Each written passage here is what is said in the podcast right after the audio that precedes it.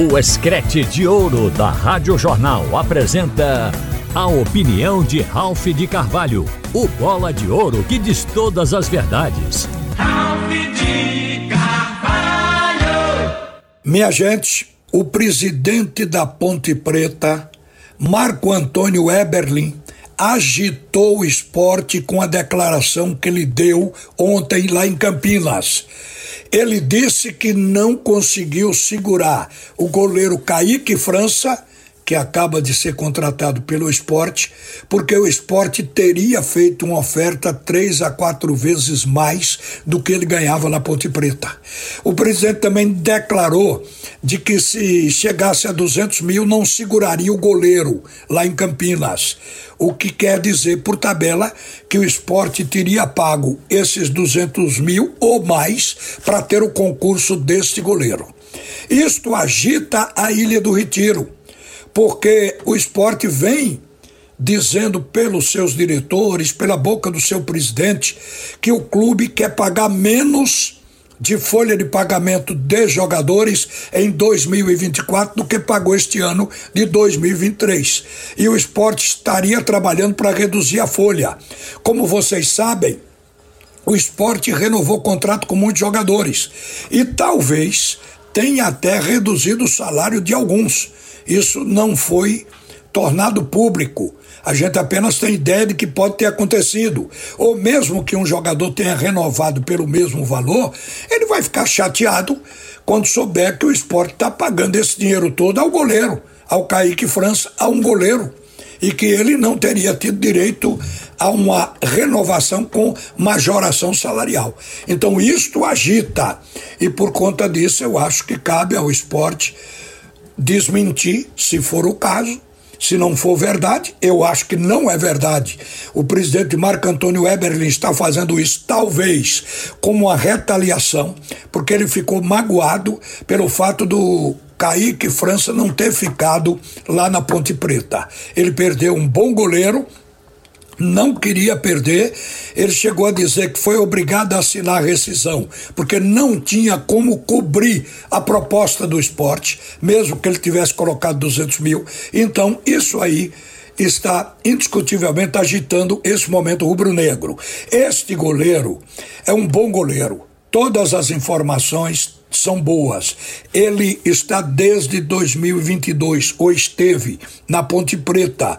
Jogou 93 partidas até agora, 58 delas só este ano.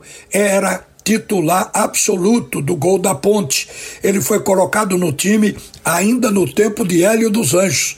Hélio o colocou numa partida e não tirou mais, mudou de treinador vou colocar no plural, mudou treinadores e ele continuou na titularidade. Então, um goleiro que vai atender o desejo do esporte de ter um primeiro goleiro com garantia, com segurança para sustentar a retaguarda do Leão.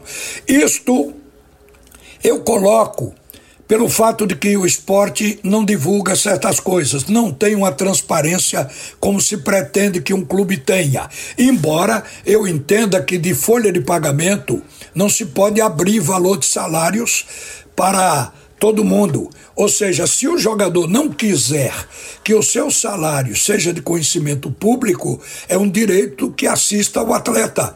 E o clube, portanto, não pode divulgar. Mas outras coisas, o esporte pode se abrir um pouco mais do que foi este ano, porque este ano foi um clube fechado em todos os sentidos. E isto pode prejudicar o esporte. Fechar demais. Olha, até agora você que está me ouvindo tomou conhecimento de que o esporte recebeu 68 milhões de reais como metade da sua cota com a Liga Forte Futebol. Pois é, o esporte não recebeu esse dinheiro todo. Só agora a gente tomou conhecimento de que o esporte teria recebido a metade disso. Se a direção do esporte tivesse sido, digamos, mais aberta, tivesse dado transparência a essa transação da Liga, o esporte não teria que estar combatendo uma ação que chegou na justiça movida pelos advogados de Richelli e de outros jogadores, pedindo, inclusive, que a justiça tirasse o esporte da recuperação judicial, porque o esporte tinha dinheiro para pagar a dívida ali declarada, que era menos de 77 milhões. Como o esporte tem uma cota de 136 milhões e um pouco mais junto à Liga Forte, ele teria dinheiro para pagar, não precisaria da recuperação judicial.